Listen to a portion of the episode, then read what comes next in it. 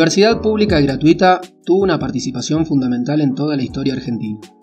Con el correr de los años, y en especial desde la segunda mitad del siglo XX, las universidades se fueron expandiendo de manera masiva hasta que lograron convertirse en bandera de nuestro país en toda Latinoamérica y el mundo.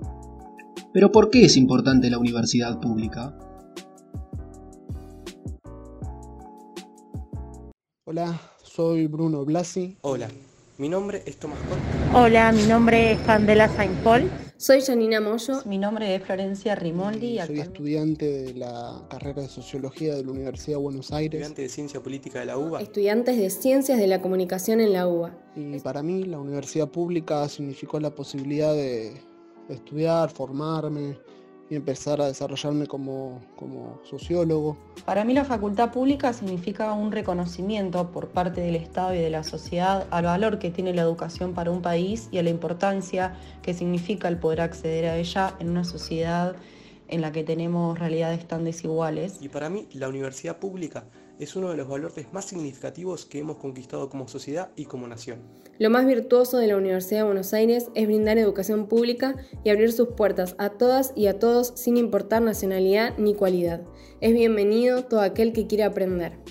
Felices 200 años, Universidad de Buenos Aires. Bienvenidos y bienvenidas a un nuevo podcast de Radio UA Sociales. Hoy en el episodio número 6 estamos muy felices de estar conmemorando los 200 años de nuestra universidad que se cumplen hoy, 12 de agosto de 2021.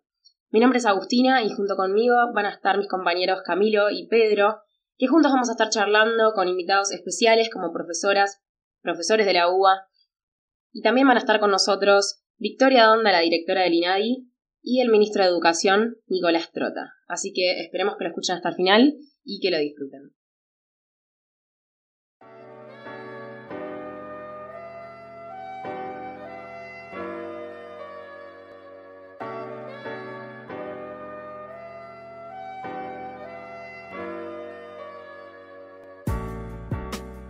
La educación superior universitaria argentina dio sus primeros pasos con la creación de la Universidad de Córdoba en 1603. Fueron los jesuitas los creadores de esta casa de estudio, la cual se regía por una lógica medieval muy distinta a la actual. Estaba destinada a los varones de sangre pura, o sea, blancos y católicos. Fue el proceso independentista el que marcó un cambio en la vida cultural y científica río platense. En 1821 se fundó la Universidad de Buenos Aires, comenzando a funcionar en la Manzana de las Luces, en Perú, al 294. El primer rector, Antonio Sanz, le entregó al entonces gobernador de la provincia de Buenos Aires, Martín Rodríguez, y a su ministro de gobierno, Bernardino Rivadavia, el acta y el decreto de constitución de la UBA, que sería pilar fundamental para los nuevos ideales de la joven nación. Para eso necesitaba tener claustros que tengan el pensamiento científico, ideológico, político y cultural de los mejores centros de estudios de todo el mundo, con una idea moderna y diferente a las estructuras eclesiásticas que existían hasta ese momento. La UBA inició así un proceso de modernización en el esquema de educación superior basado en el modelo napoleónico que consideraba a la universidad como la cúspide de un sistema educativo, de esa manera se limitaba el poder de la Iglesia, dando lugar a un espacio más abierto al libre pensamiento.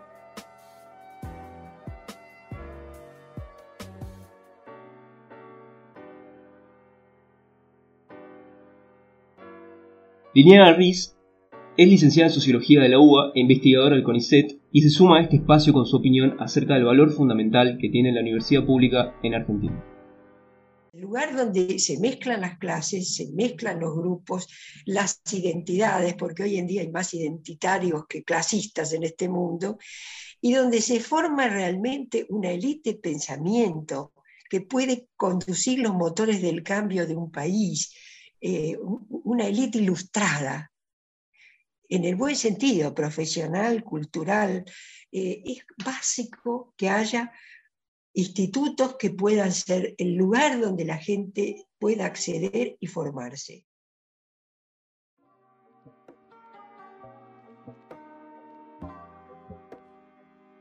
En 1885, de la mano del senador Nicolás Avellaneda, se impulsó la Ley 1597, la cual tenía solo cuatro artículos que ordenaban por primera vez el sistema universitario. A partir de esta ley, los estatutos determinaron que los consejos académicos nombraran a sus propios miembros de carácter vitalicio, aprobaran o reformaran sus planes de estudio y fijaran las condiciones de admisión para quienes quisieran ingresar. Si bien cada universidad tiene una dinámica particular, actualmente el cogobierno en las universidades públicas suele estar formado por docentes, alumnos, graduados y no docentes. Este esquema es la herencia del movimiento impulsado por los estudiantes de la Universidad de Córdoba en 1918, que recibió el nombre de Reforma Universitaria. Los reclamos se centraron en la modificación de los planes de estudio, cuestionaban los mecanismos de designación de profesores y denunciaban el carácter vitalicio de los consejeros. Los reformistas se declararon en huelga, tomaron las calles y sus voces alcanzaron a todos los niveles universitarios del país y de América. El gobierno de Hipólito Yrigoyen intervino en abril de ese año la Casa de Estudios y por su accionar, la reforma universitaria triunfó.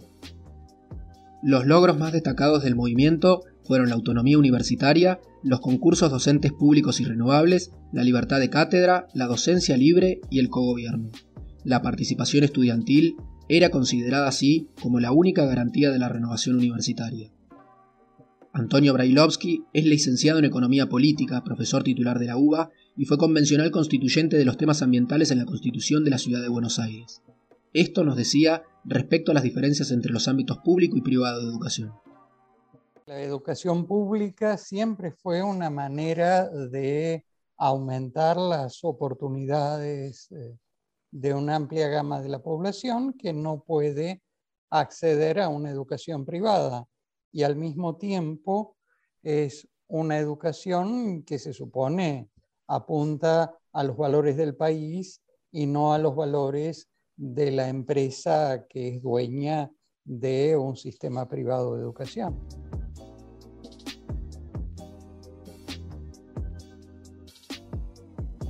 Un momento trascendental para la política pública educativa de nuestro país tuvo lugar en 1949.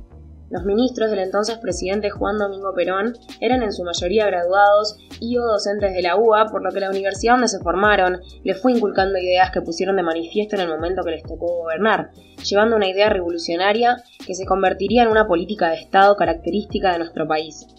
Fue así como se generó una extraordinaria masificación de la educación superior, se estableció la gratuidad por ley y se suprimieron los exámenes de ingreso, lo que promovió el ingreso de las clases populares. Mientras en 1947 había 51.000 estudiantes, para 1955 el número prácticamente se triplicaba al llegar a 140.000. Gustavo Bulla es profesor de la carrera de Ciencias de la Comunicación de la Facultad de Ciencias Sociales y esto nos decía respecto a la importancia de estas medidas tomadas bajo el gobierno peronista. Tiene una larga tradición en nuestro país, nuestros pueblos, en términos de eh, pelea por la defensa y la ampliación de la educación pública, por, sin ir más lejos, con la reforma universitaria de 1918, que es un, todavía es un faro para los, países hermanos latinoamericanos. Y eh, el corolario de esto, que muchas veces no ha sido del todo destacado y ha sido ocultado, es el tema de la gratuidad. De la enseñanza en todos sus niveles y muy especialmente en el nivel universitario, que digo, si uno hiciera una encuesta en cualquier esquina, podría encontrarse con que eso es uno de los frutos de la reforma universitaria, y no es así. Eh, fue el, el, primer gobierno de Juan Domingo Perón en 1949 que, primero por decreto y después ratificado por ley, estableció la gratuidad de la educación universitaria.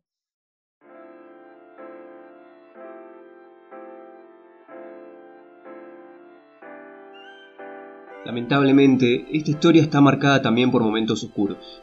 Durante el golpe de 1966, Juan Carlos Onganía suprimió el cogobierno, disolvió los consejos superiores y convirtió a los rectores en interventores. En respuesta, estudiantes y docentes se manifestaron en las facultades y la Guardia de Infantería reprimió salvajemente. Las facultades fueron desalojadas a bastonazos y más de 150 personas fueron encarceladas. La noche de los bastones largos daría lugar a una fuga de técnicos y científicos argentinos al extranjero. Hacia finales de la década de los 60, el plan Taquini buscó descentralizar y promover la movilización de grandes masas juveniles hacia otros puntos del país. Así fue como se crearon nuevas universidades en el área metropolitana de Buenos Aires y en otras provincias cambiando el mapa universitario. Hacia 1973, con la recuperación de la democracia, volvió a suprimirse el examen de ingreso, lo que provocó un salto en la matrícula. Mientras antes era de 373.000 estudiantes, dos años después superaba el medio millón. Gran parte de la juventud estudiaba y se convertía en un actor político importante. El licenciado en Ciencias de la Comunicación Diego Rossi es profesor de Políticas y Planificación de la Comunicación en la Facultad de Ciencias Sociales. Y esta es su opinión sobre el compromiso que debe tener la educación pública en nuestro país. La educación pública forma parte de la identidad de los argentinos, de las argentinas.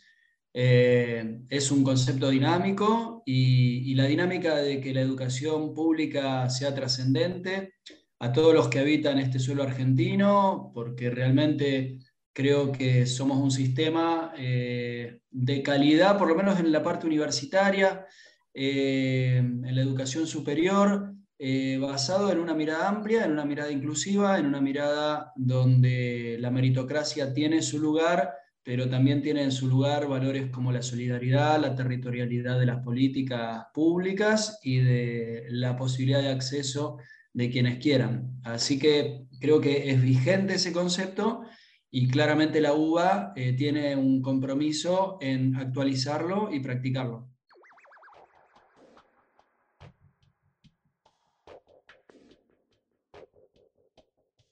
Tras el golpe de Estado del 24 de marzo de 1976, se sancionó el decreto 21.276 que establecía que las universidades quedarían bajo el control del Poder Ejecutivo. Se fortaleció así la influencia de la extrema derecha y se produjo una reducción muy significativa en el presupuesto.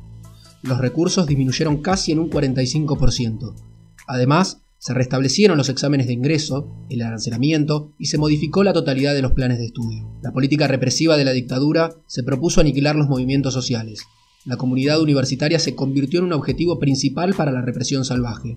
El terrorismo de Estado se ensañó brutalmente con los jóvenes y la universidad el 21% de los desaparecidos durante la dictadura fueron estudiantes de todos los niveles de la educación pública y el 3,7% fueron docentes. Victoria Donda, abogada graduada en la UBA y directora actual del INADI, es una fiel activista de los derechos humanos en nuestro país. Esto era lo que nos decía cuando le preguntábamos qué significaba para ella la universidad pública. yo soy un resultado de la, de la, universidad pública, soy una, es mi casa y siento que la universidad pública es la punta de lanza de todas esas políticas. Eh, es, eh, es, un orgullo para mí ser parte de quienes egresamos de la universidad pública y de la Universidad de Buenos Aires en particular, eh, y podemos desarrollar eh, materias que tienen que ver con los derechos humanos y que tienen que ver con la distribución de la riqueza, porque no hay forma de garantizar el cumplimiento de ninguna de estas políticas si la riqueza no se distribuye de otra forma, de cualquiera. Pensé en cualquier política de la que hablamos, desde adaptar eh, ediliciamente eh, los edificios para que las personas con movilidad reducida puedan entrar, hasta los baños inclusivos, pasando por los centros de cuidado infantil, terminando en la paridad en los cuerpos docentes. Y eh, cualquiera de todas esas políticas están atravesadas por decisiones presupuestarias.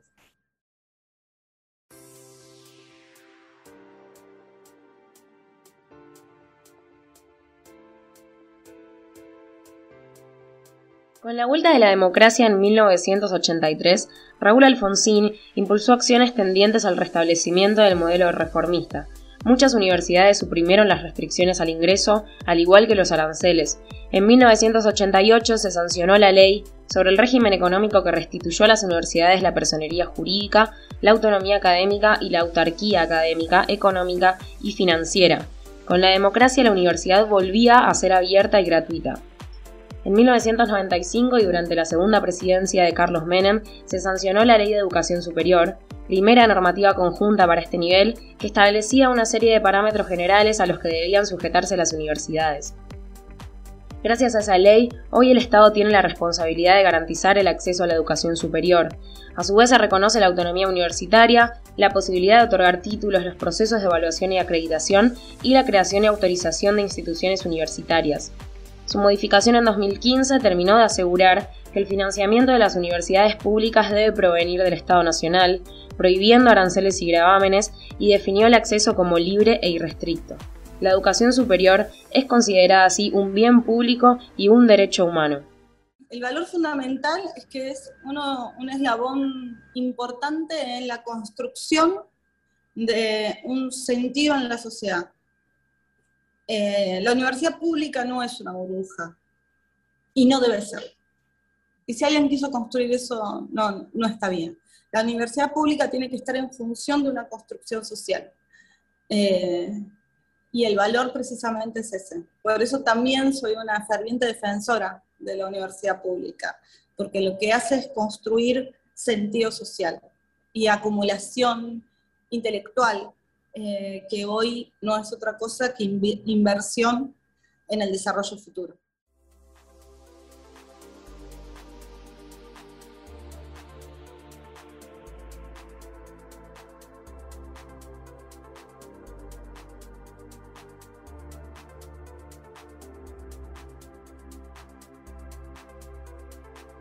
Pero no alcanza solo con la gratuidad.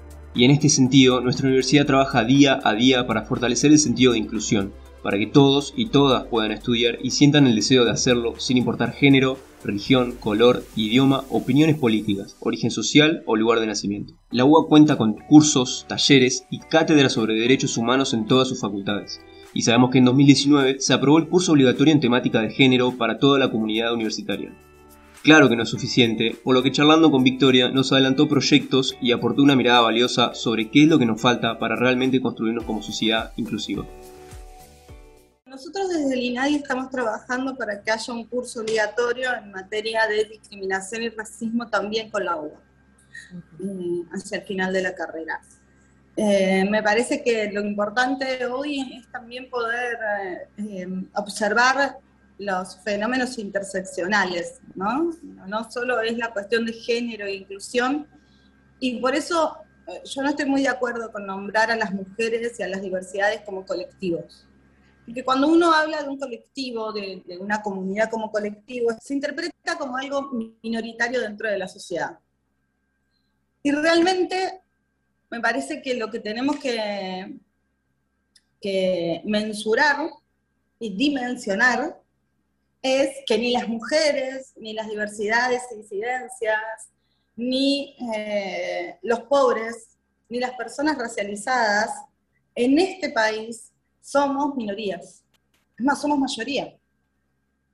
Las mujeres, más que colectivos, somos la mayoría de la sociedad. Y no hay ninguna encuesta que te diga si las diversidades y disidencias somos minorías o mayoría. Entonces, eh, me parece que lo primero que tenemos que entender es que la comunidad educativa está compuesta también por mayorías atravesadas por distintos tipos de discriminación y racismo. Solo vamos a lograr inclusión si podemos lograr interpretar esas interseccionalidades.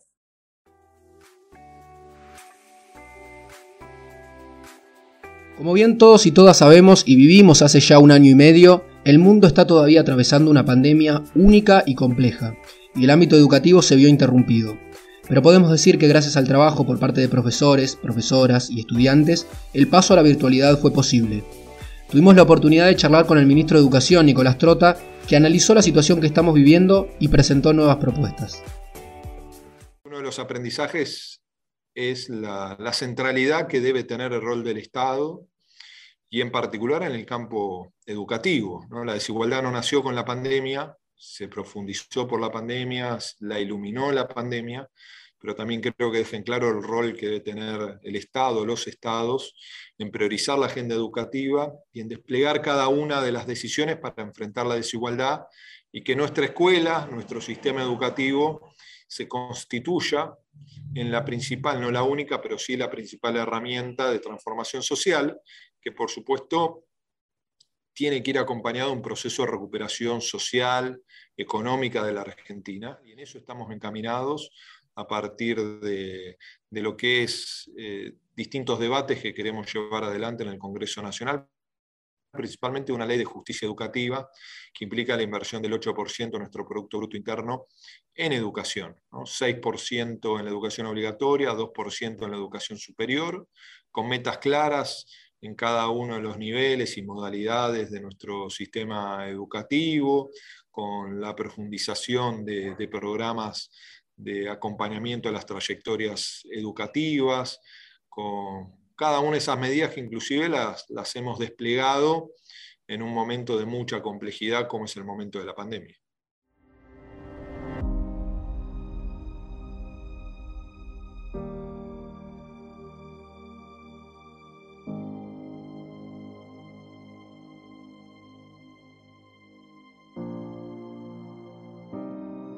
En el caso de nuestra universidad, 320.000 alumnos de 103 carreras migramos a la modalidad virtual y el esfuerzo fue enorme, codo a codo y sin distinción de ideologías ni pensamiento, porque desde un primer momento se persiguió un único objetivo, que no perdamos el año y podamos seguir estudiando a través de una virtualización exitosa.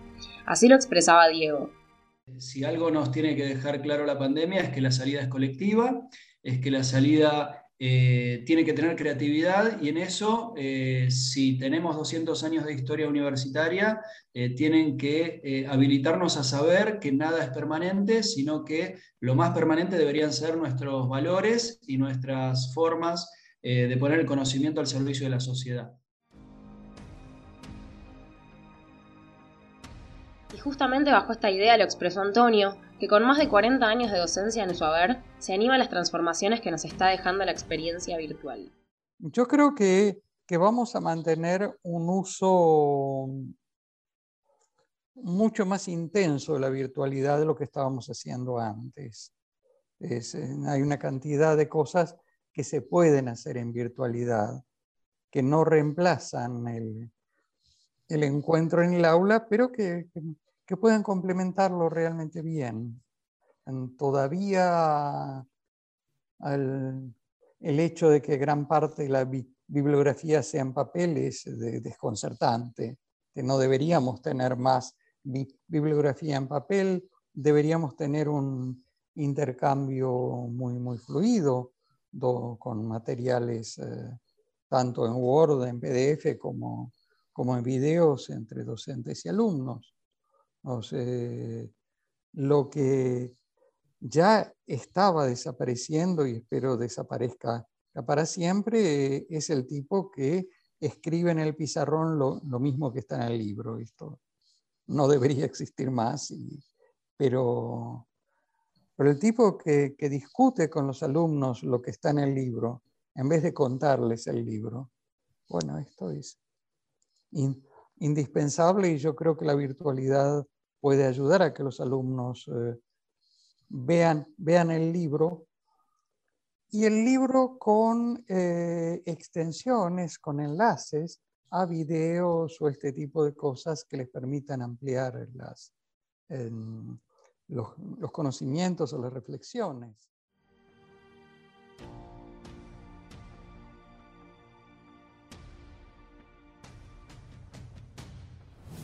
La Universidad de Buenos Aires ha tenido un pasado complejo, marcado por luchas e injusticias, pero también marcado por mujeres y hombres que levantaron un país y a través de la educación lo engrandecieron a los ojos del mundo. Y es que aún hoy, cuando nuestra casa de estudios está atravesando uno de los momentos más desafiantes de su historia, nos es imposible olvidar que tenemos el privilegio de asistir a una de las universidades más prestigiosas de América Latina y del mundo, la cual ocupa el puesto número 66 en el ranking mundial de universidades elaborado por QS una universidad caracterizada por ser pública, autónoma, co-gobernada, laica, por su calidad de enseñanza, su generación de conocimiento y su capacidad de llevarlo a los lugares más necesitados y carenciados de nuestro país. Por ser una universidad que defiende las instituciones democráticas y la pluralidad de ideas, y que es defensora y promotora de los derechos humanos. En esta universidad no solo se forman científicos, profesionales y académicos, sino que también se forman ciudadanos con espíritu y sentido crítico, ciudadanos que creen en la necesidad del debate permanente para construir una sociedad más democrática y justa. Pero para mantener este nivel es necesario que las políticas educativas sean políticas de Estado que trasciendan partidos y gobiernos. No alcanza solo con la escuela, pero sin la escuela es imposible esa transformación social. ¿no? Y eso demanda que hoy planteemos un horizonte que nos ponga nuevamente en un sendero que permita que el sistema educativo, las políticas educativas se transformen, no en la política de un gobierno, no, no en la política mucho menos de un partido, sino en políticas de Estado, ¿no? que trasciendan eh, una administración nacional o provincial y que luego, cuando llegue un gobierno, puede modificar ciertas prioridades a partir de su perspectiva ideológica, de su mirada del sistema educativo, pero no volver a transitar procesos de desprecio hacia la educación pública, de ajuste, de conflicto constante con las universidades, con los docentes. Y creo que la pandemia lo que ha implicado es una toma de conciencia absoluta que a la escuela siempre le tenemos que dar todas las herramientas que la escuela necesita, porque si no es muy difícil imaginar una transformación de nuestra sociedad. Y sin educación, más allá que parezca un lugar común decirlo, eh, es imposible reconfigurar la sociedad del futuro que, que deseamos, mucho más en un marco de situación de derechos vulnerados de nuestras infancias y nuestros jóvenes.